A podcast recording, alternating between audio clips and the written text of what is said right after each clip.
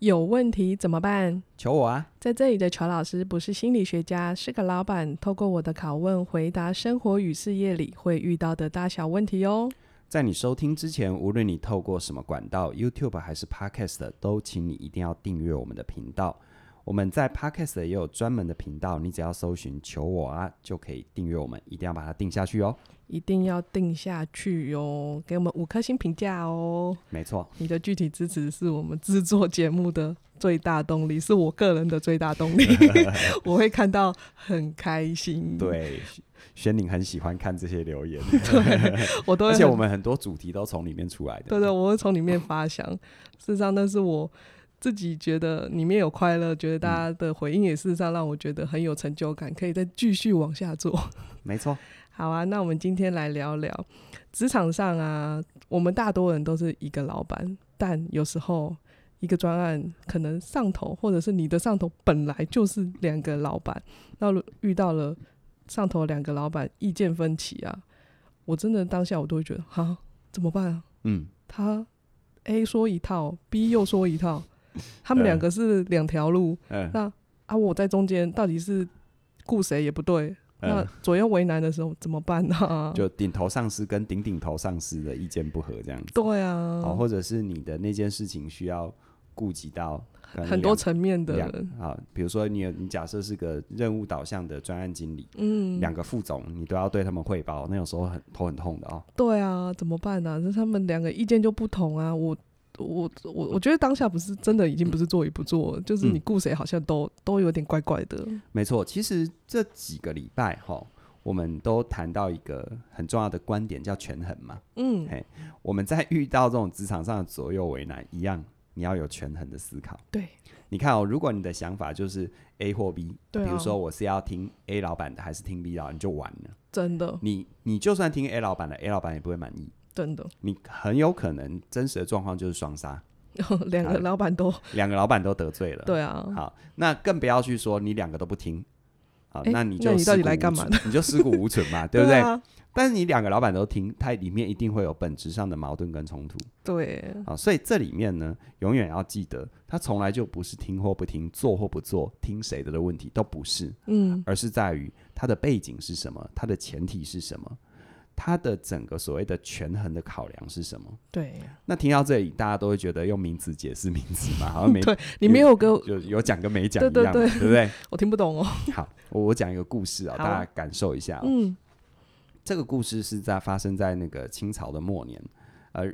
日子有点久，我们能够比较理性客观了啊、哦嗯，要不然你会想说，我怎么说书人在讲一个古人的故事这样子？ 好，我们透过这个比较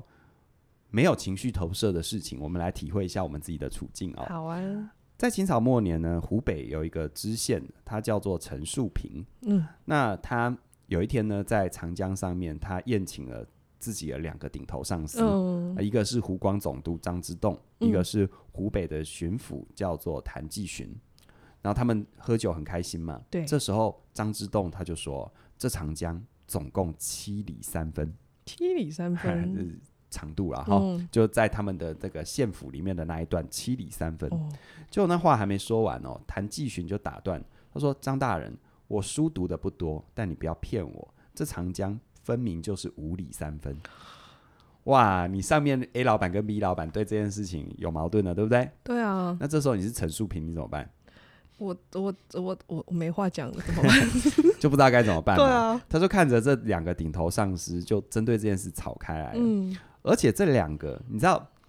一般来说，你会觉得这两个都大人呢，干嘛吵这个很真无的聊我？真的幼我告诉你，稚，就是因为大人哦，吵这个背后都有故事的。嗯，就他们本来就有立场上的矛盾，嗯，所以有时候都是借题发挥啊。哦，意气之争之类的，对，你要看懂他，他表面上是那个，但其实骨子里是是他们俩还是在较劲就对了。嗯，好，那在这个状况底下呢，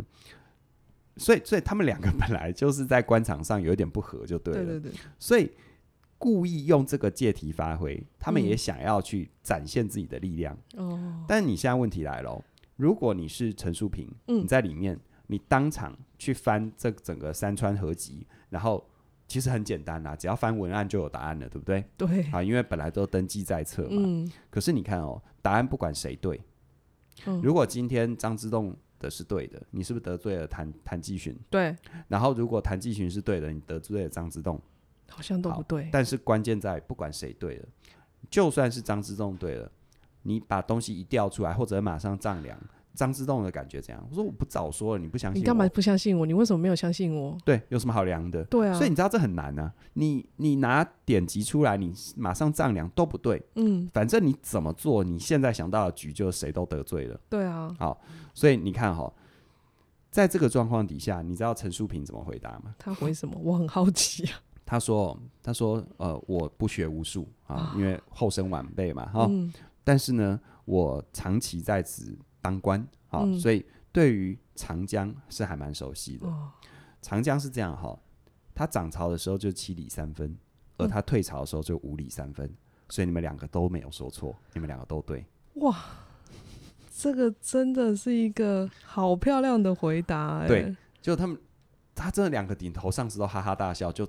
不吵继续这件喝酒事了。而且我相信这两个顶头上司一定都对于这个陈树平青眼有加，如果真的要争取，都会想要争取这个人。哦，对他，真的脑袋太灵活了。真的，嗯你真的没有得罪任何一方、欸，哎，对，你也没有特别去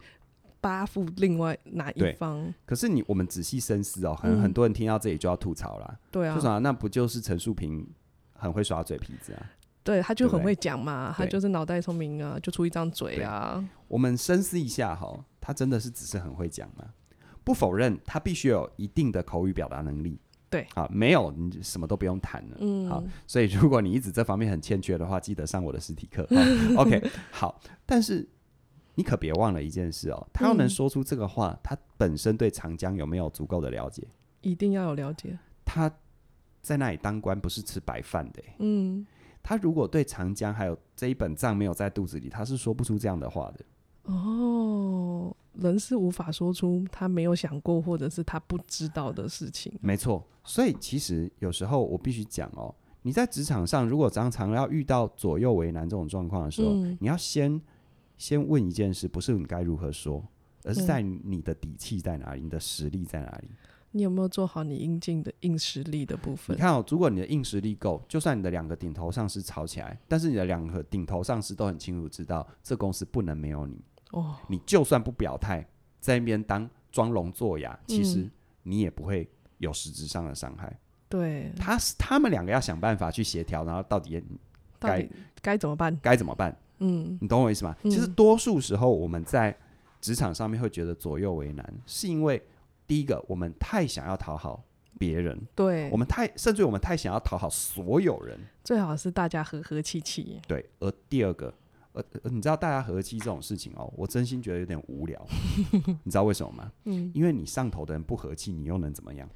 对啊，这不是归你管辖。对你把就好像是我常常在做呃这个这个教学的时候，我就常常遇到很多同学跟我讲说，哦，我要怎么样让我的老板对我好一点，或者是我要怎么样呃让我让我爸妈不要烦我。我说这种问题叫无解，嗯因，为他要对你不好，或者他要烦你，不是你能控制的。对啊，你你只要凡事想要去控制那个，不是你他能人控制的他人，你嗯永远就是无力，对你，永远就是无能无助。嗯，但是你可以决定的是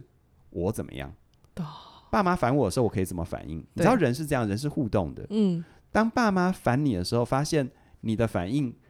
你的反应会决定于他未来会继续烦你，还是未来慢慢的不烦你。烦你，对，所以关键在你的反应，嗯而不是在于他们要不要烦你。对所以同样遇到这个状况，其实多数人我刚刚说的，他第一个重点会画在我怎么去处理，让大家嗯好好的。对，这就是第一个困境了。而第二个困境是你回到自己身上，你完全画错了重点。嗯，你有没有先把自己的实力巩固起来？对，你如果你的实力、你的硬实力、职场上的硬实力是够的，你看哦，陈树陈那呃陈陈树树平平他是。我差点说成陈树菊， 他是我们的一个大善人哈、嗯对，陈树菊阿妈，陈树平呢，他本身哦有一个很重要很重要的部分，除了他，他就算没有张嘴说出那么漂亮的话，嗯啊他至少很清楚知道这里发生了什么事。对，这个不是吃白饭用混的能混得出来的啊、嗯，所以回到你的职场，你越是左右为难，其实你越是要累积自己的硬实力。白话文就是你要让整个组织没有你不行啊。非你不可。对让你站在一个不败的地位。，对，那这个时候你才有足够的时间空间去想你在语言上怎么应对。哦，这样换到了一个空间了。对，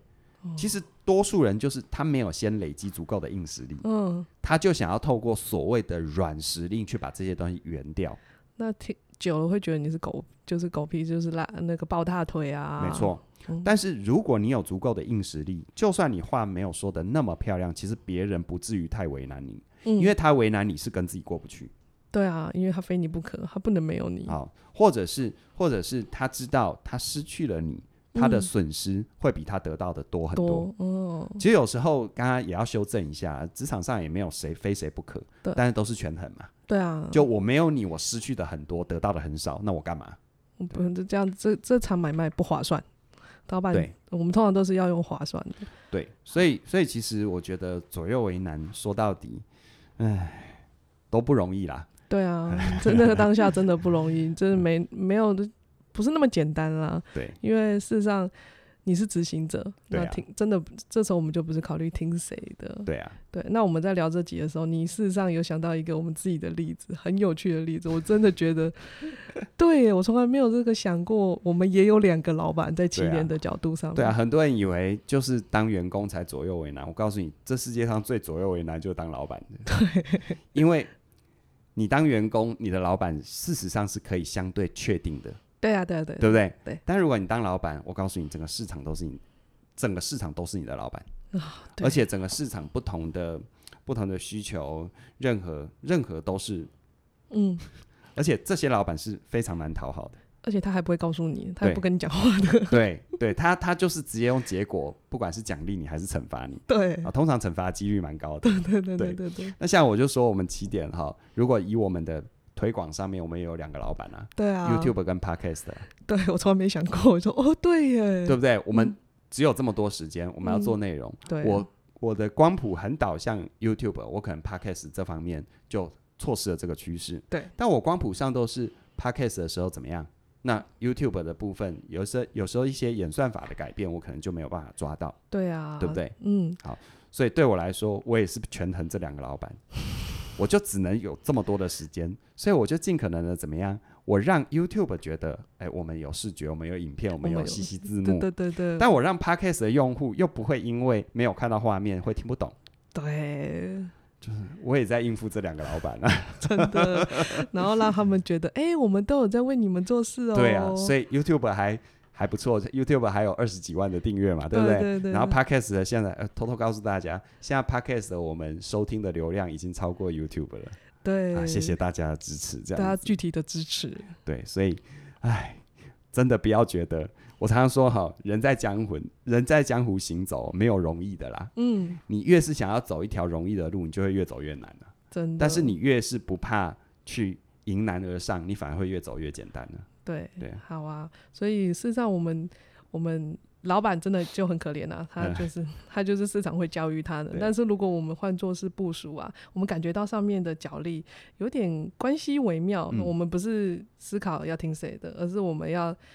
多一层的想想，我们在这中间如何取得自己的安全，让自己可以平安的。没错，其实安全原则很重要。嗯我们常常遇到哈，人家说神仙打架，神仙打架，呃，这个呃，庶民遭殃啊，对对不对？神仙打架，庶民遭殃，你就遇到这种神仙打架，你该怎么办？这时候记得安全原则。对，安全原则呢，它的基底是什么？基底是实力原则。嗯，其实通常实力好的人相对安全。对啦，那这种东西，我跟你讲，你刚到一个地方哈，也不太可能马上你就要遇到这种状况。比如较果难你。你刚到一个地方就有这种状况，我真心觉得你快点换吧，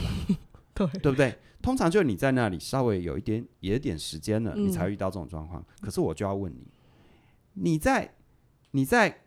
到那个时间之前，你在那个环境你累积了多少实力？对，你有没有认真工作啊？嗯你有没有认真的去建立起大家对你的信任？你的工作的绩效，你的你的各方面，不管是思维、判断、做事方法、做人程度，你嗯的那 credit 有没有建立起来？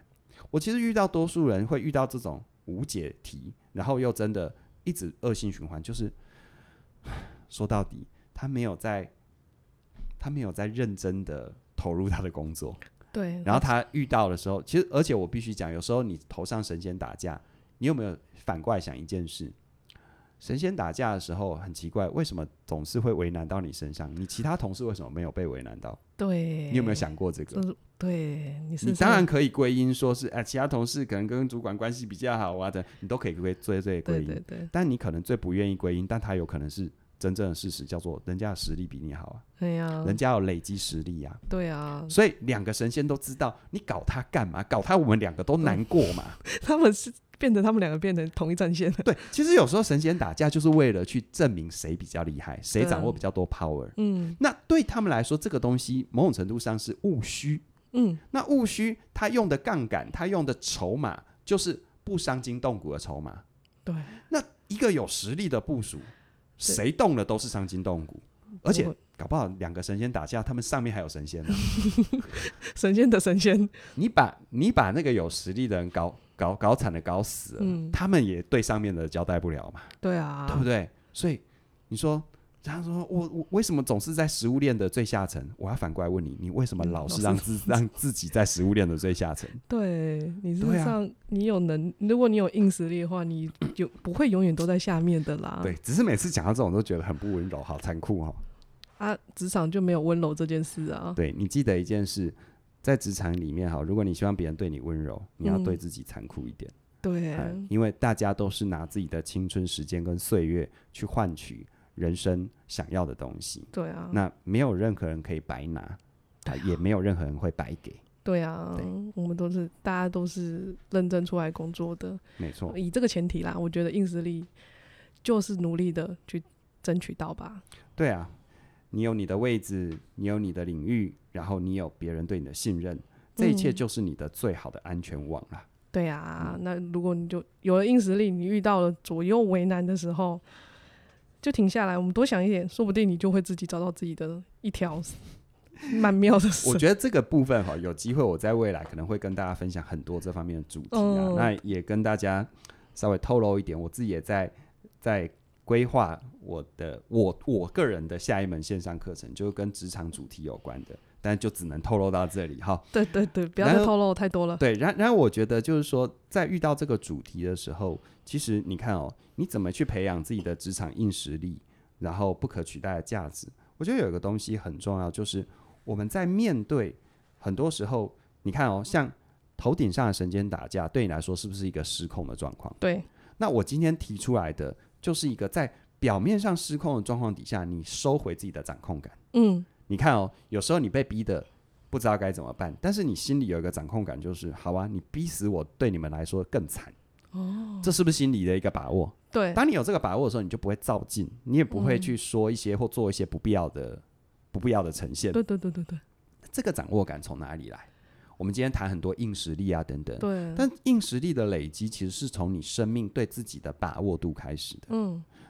我们通常失去掌控，最容易产生的行为就是什么？就是拖延啊，就是分心啊，对，就是有没有？该做的事情都不 去做。白话文就是阿杂嘛。嘿，你很没阿错杂，是不是很多事情都没办法进行？对，那我们怎么样去摆脱这个阿杂，或者是我们怎么样让自己跳脱出那种你无能为力的恶性循环？对，我觉得你眼前哈、倒是有一个我们推出的线上课程，马上可以把握的，就是成为你想要的改变。是嘉玲老师主讲的，对，没错。我觉得这一门课里面哈、贴合今天的主题，我们其实不只是左职场上左右为难，嗯，我们自己对自己是不是很多这种这种我我觉得我应该如何，跟我实际如何的为难？常常很为难。对我应该要阅读， 嗯，但我实际就是读不 下去，啊我或去者看不知道剧在干追嘛剧。对，那在这种冲突底下，其实，在嘉玲老师的《成为你想要的改变》这门嗯课程里，有很多是大开你脑洞的思维跟做法，真但的是实证有效。真的啊，它真的可以让你活出你想要的样子，真成为你想要的的改变。变，啊嗯，，那那些你一直觉得无能为力、恶性循环的，你在这一门课里面会得到很大、很大、很大的支持，对甚至于，我觉得这一门课我自己最开心的就是，我一直有个想法，叫做你要去设计自己人生的游戏，对对你对，要让自己的人生是一个好玩的游戏。嗯，你啊看，我们对游戏就没有分心的问题嘛。哦，打电动特别的带劲，那如果我能够把我自己的人生任何我觉得成就我自己该做或我想做的事情都能设计成游戏，这是不是非常美妙？对，但我告诉你，这不是理想，这真的是可以做到的，嗯而且它还不难。 啊、就像课程里面讲到一个，如果你真的觉得追剧花很多时 间，你不仅不要不要不抗追剧，拒，不抗要告知自己不可以追剧，对对，不要告诉自己拒绝追剧，那没有用的，嗯你没有反而用要更认真追剧。真我的，们会教你怎么认真追，追到你完全能拆解它，甚至于从一个戏剧的消费者变戏剧的生产者。真的，你知道，任何事情一旦你有办法成为生产者，你就不会对它痴迷了，你嗯，就能够有一个更高的维度跟视角。就像陈树平，他用一个更高的维度跟视角，马上化解这两个人的争端。嗯，得到我们的掌控感。我觉没得错人如果有了掌控感啊，嗯事实上也比真的有底气，然后说出来的话也真的比较能带脑。对啊，任何你觉得活活的是你很喜欢样子的人，他们都有他们的人生演算法，对你要啊，开始建立自己的人生演算法。我们设计自己的人生游戏，然后我没错们就关关破。事实上这，这是好玩的啊、我觉得人都喜欢玩游戏，我们从小没错就是从游戏开始成长的。没错，所以呢，成为你想要改变这一门课呢，相关的连接在我们的影片说明里都有哦。那现在还是我们在呃一三一一四一三 陪伴你一世一生哈，一四一三的这个最早鸟的优惠，请你把握机会喽。好啊，那我们的课程的说课程链接会放到我们的说明栏底下，勇敢的给它点下去。我们期待你的加入哦。那我们今天就聊到这里了，谢谢你的收听，拜拜拜